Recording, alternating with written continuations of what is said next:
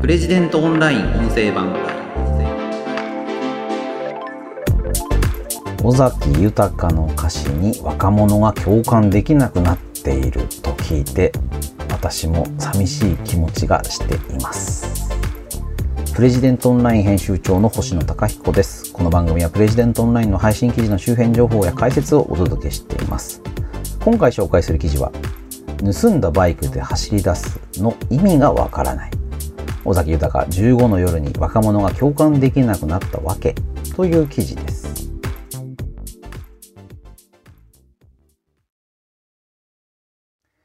えー、こちらの記事はですね、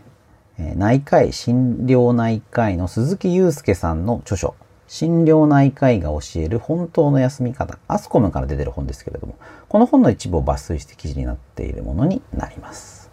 えー、記事のリードを読みます。友達付き合いを避けたり、引きこもったりする若者が増えたのはなぜか。診療内科医の鈴木祐介さんは、日本人のストレス反応が大きく変化したからだ。尾崎豊の15の夜に若者が共感できなくなったことが関係しているというと。この記事のサブタイトルが、ムカつくから虚しいに変わったとしてるんですけれども、まあこれが非常にわかりやすいのかなという気がしますね。あとこの記事の冒頭だとこう書かれてますね。現代人のストレス反応は氷のモードが多い。ストレス反応にはアッパー系、炎のモードとダウナー系、氷のモードの2通りがあり、それぞれ対応する神経系が異なります。アッパー系はストレスがかかった時に心臓の鼓動や呼吸が速くなり、血圧が上がり、不安やイライラ、焦りを感じたり、胸がドキドキざわざわしたり、息が浅く速くなったり、寝つけない、途中で起きてしまうといった問題が発生しやすい。交感神経優位な状態と言えます。一方、ダウナー系は背側瞑、肺側瞑想神経が優位な状態。あの、背中側の瞑想神経ですね。瞑想、あの、迷い走る神経が優位な状態で、体がだるい、活力や興味が湧かない、鬱っぽい、感情が湧かない、やたら眠い、ぼーっとする、記憶が曖昧。いずれも血圧や心拍数、覚醒レベルなどが下がる、いわゆるローテンションな反応。そして現代はこの後者、ダウナー系の氷のモードに入りやすい人が多いということなんですよね。まあ、ここがそのサブタイトルのムカつくから虚しいに変わったっていう話と、まあ、共通してると思いますし、要は尾崎豊に共感できないと。まあ、尾崎豊って言ってね、皆さんわかりますかね？あの、まあ、個人的なことで恐縮なんですけど、私大好きでして、尾崎豊が。ね、あの、カラオケなん、もうほんと最近なんか飛んで言って言ってませんけども、カラオケで よく歌うのが尾崎豊なんですね。恥ずかしいですね。うん、恥ずかしいのかな？ちょっとわから、僕もだんだんわからなくなってきてるんですけども、なんかそういう、まあ世代は僕よりちょっと上だと思うんですけども、尾崎豊さんは1965年生まれで、1992年に26歳で亡くなられています。僕は1981年生まれなので、まあ、尾崎豊さんが亡くなったのが11歳の時ですね。小学5年生。なんかこう亡くなられたのが大きくニュースになったのは見たことがあるような記憶があります。で、あとまあ、僕が音楽に興味を持って、まあ小学5、6年生ぐらいからですかね、CD を買う。で、中古の CD をまあ買うわけですけど、主に。その時にやっぱ尾崎豊の CD が結構手頃な価格で売られていて、例えばこう、卒業っていうアルバムの2枚組バースかななんかそれなんかは、やっぱ手頃な価格であってですね、なんだこれどういうやつなんだろうって買ってみた記憶があります。で、まあ、聞き込んでですね、こうカラオケでわーっと歌うみたいなことがありました。まあみんなでカラオケに行くっていうのもまあ僕の世代特有ですかね。今42ですけども。それぐらいの人たちは学生時代に昼間カラオケ屋さん、まあ本当にね、100円とか200円で入れましたから、そういう記憶が結構あるんじゃないですかね。で、まあここで、あのー、筆者の鈴木祐介さんが解説されているのは、まあ昭和の時代は戦う相手が明確だった。まあだから私、まあ、まあね、90何年っていうともう平成にはなってると思うんですけども、92年か。まあでもまあ、世代のモードとしては昭和ですよね。で、昭和っていう時代は、まあ戦う相手がはっきりしていた。政府とか、大学とか、会社とか、そういうものに対して、そういうものは敵だと思って、それと戦わなくちゃいけない。もしくは、景気が良くなってきて、家電とか車とか家とか、そういったものを手に入れなくちゃいけない。受験にも勝たないといけない。出世にも勝たなくちゃいけない。競争に勝つことで物質的な豊かさを手に入れる。まあ、これがある程度分かっていて、とにかく戦うんだと。まあ、そういうのが昭和という時代だったんだと。いうように鈴木さん解説されています。で一方、バブルが崩壊して、物質的な豊かさというのが努力すれば確実に手に入るという時代ではない。もしくは物質的な豊かさを手に入れても豊かとは言えない。まあ、そういう複雑で難しい時代になっている。まあ、食べるもの、住むところ、これにはこと書かないんだけれども何かが足りない。自分が何のために生きているのかわからない。社会にも自分の将来にも希望が持てない。他者からの要求に流されている気がするけれど、強く逆らおうとも思えない。これでですね、その、静かに諦める、無気力になる、引きこもる、そういうストレス反応の変化が起きたんじゃないかというのが鈴木さんの見立てなんですよね。1990年代から子供たちの間にムカつくを追い上げるように虚しいという言葉が広がり出しているというのが演出家の竹内敏郎さんの思想する体という本に書かれていると紹介されています。まあ、これあの、よくわかりやすいというのが、まあ、チェッカーズのギザギザハートの子守歌。ちっちゃな頃から悪鍵で15で不良と呼ばれたよ。ナイフみたいに尖っては触る者皆傷つけた。ギザギザハートの子守歌ですよね。まあ、これとですね、アドさんのうっせぇわまあ、これがね、やっぱ違うんだということなんですよね。ギザギザハートの子守歌の主人公っていうのはナイフなんですよね。でも、うっせぇわの主人公はナイフじゃないんだ。ストレスがかかった時にギザギザハート、チェッカーズは、こう、直接的な反抗をする。ナイフみたいに尖ってみんなを傷つける。でも、その、アドさんのうっせぇわの場合は、まあ、不満がある。まあ、その時に困っちまうっていうふうに、まあ、反応が起きる。ストレス反応としては現れるんだということなんですよね。なるほどと。で、これがですね、尾崎豊も、やっぱり、その、チェッカーズより、まあ、古いですよね、今からすると。1970年代から80年代の校内暴力、非行、暴走族。まあ、炎のモードの防衛の時代っていうふうに鈴木さん書かれてますけれども、盗んだバイクで走り出す。行儀よく真面目なんてクソくらえと思った。夜の校舎、窓ガラス壊して回った。まあ、こういう歌詞にですね、うん、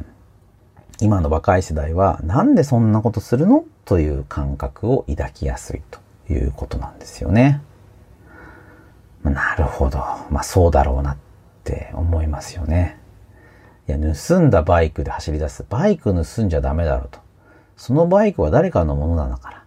人様に迷惑をかけて、自分のストレスを発散するとんでもないと。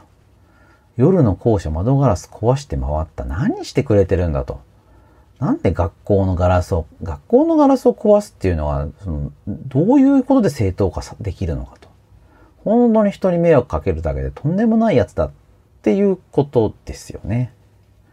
いや、不思議なもんで、尾崎豊の時代にはこの歌詞に共感する人、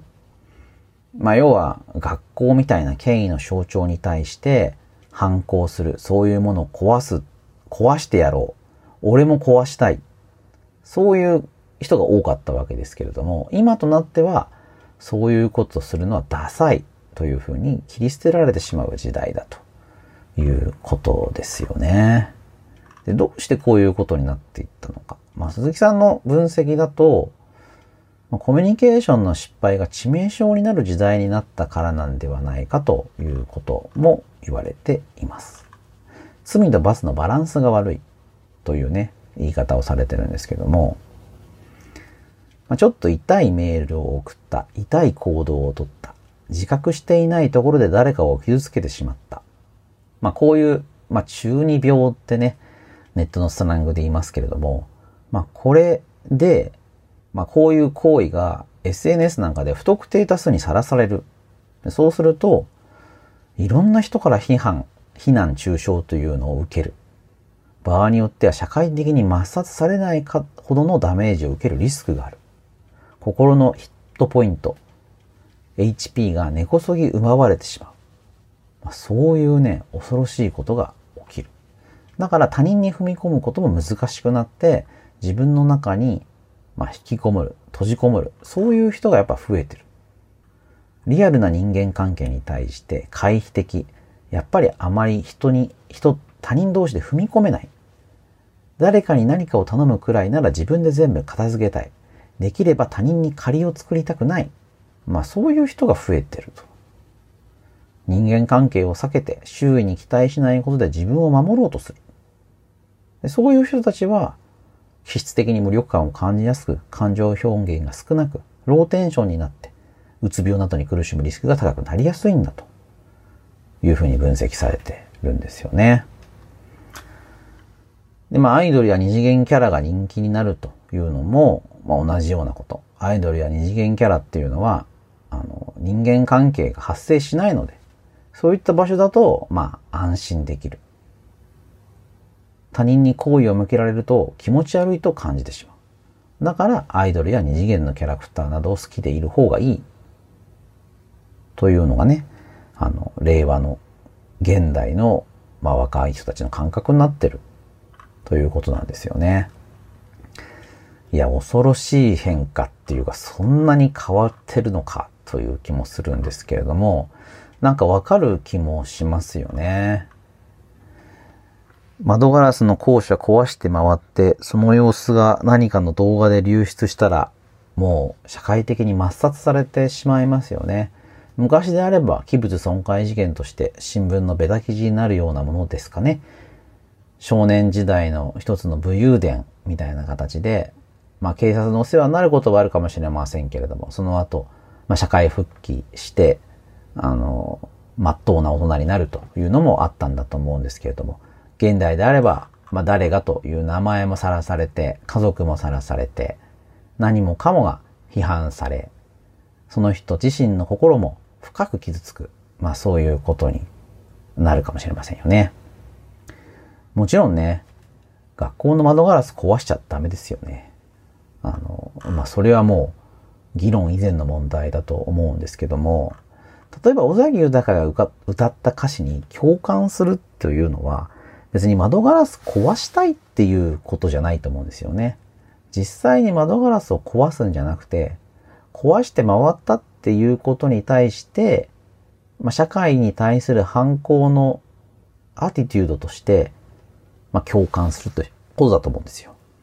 15の夜を聞いたからみんなバイク盗んで走り出したかって言ったらそんなことはないわけで、あの、あくまでもまあ、比喩、例え、表現なんですよね。で、こういうその表現に対して、まあ、マジで突っ込む。まあ、ネタに対してベタで反応するっていうのが、まあ、あるんだと思うんです。盗んだバイクで走り出すなんて寒いよね。で、この寒いよねっていう反応が、ある種、まあ、氷のモードの典型例なんだと思うんですよね。何か感情を揺さぶりそうな物事があっても、それに対して、まあ、付き合うことがリスクになるので、できるだけ冷ややかに、防衛的に反応しようとする。でそのことが、むしろ自分のストレスを高めてしまうっていう、そういうリスクを抱えてるんじゃないかなと思うんです。まあだから、何事も物事はバランスなので、あのー、例えば何ですかね、あの、斧投げバーが流行ってるなんてテレビで見たことありますけどね、あの、非常にストレス抱えてる人たちが、手斧を投げる。あの、結構重たい、体に当たったら大怪我しそうな手斧をですね、手に持って、こう、木の板に対してブンって投げる。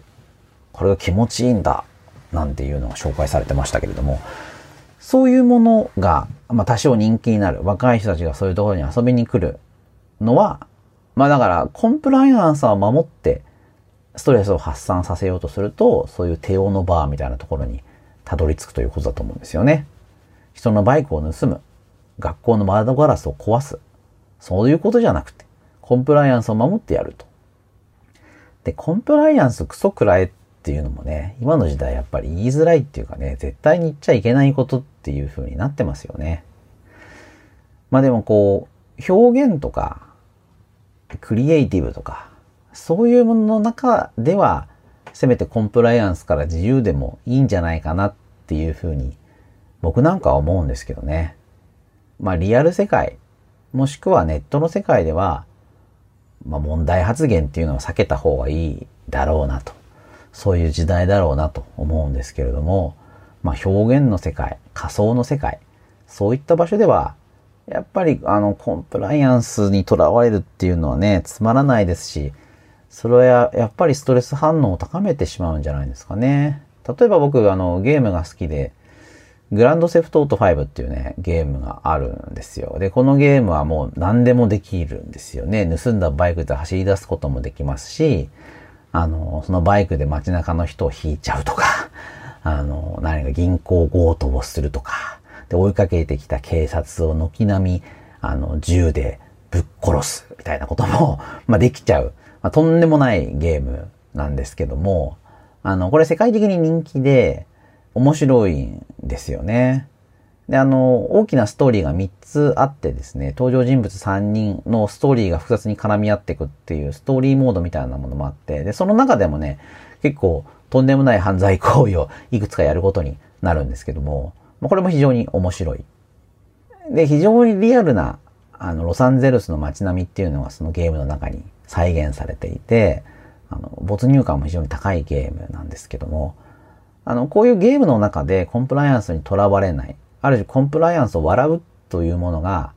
まあこれ、グランドセフトオート5っていうのは世界で最も売れたゲームの一つだと思いますけども、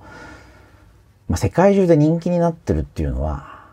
何かの現れだと思うんですよね。何かというのは、やはり氷のモードがあまりに広がっちゃってることに対してのバックラッシュ。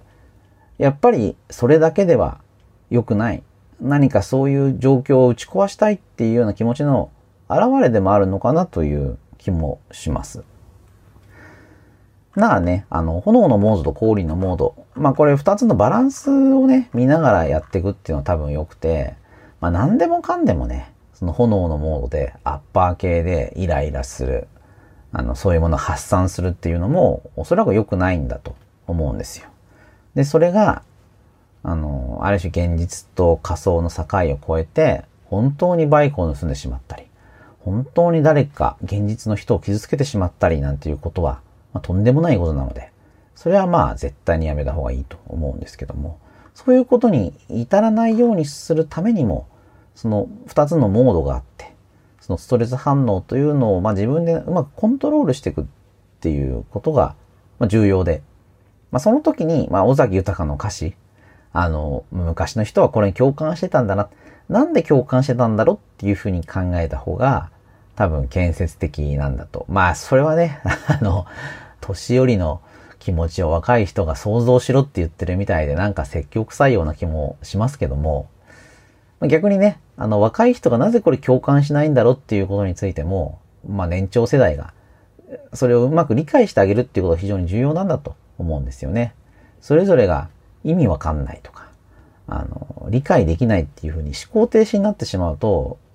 これ非常に良くないですし、あの、そういう思考停止をしても、コミュニケーションが辛くなる、厳しくなるだけなので、相手がなぜこれを理解できないのか、どうしてこういう反応をするのかっていうことに考えを巡らすというのが非常に重要だと思いますし、それは自分自身の心に対してもそういう向き合い方。どうして自分はこの時に興奮したんだろう。どうして自分はこの時に虚しくなったのか。そう考えることで、まあこの本はね、あの、心療内科医が教える本当の休み方というタイトルになってますけれども、ある種ストレスを軽減する手がかりというのも見つかるんじゃないのかなという気がしました。尾崎豊ね、あの、YouTube なんかでもね、結構聴ける、簡単に曲聴けますんで、あの、もし聞いたことがない方は、ぜひ、おすすめしますので、あの、聞いてみてください。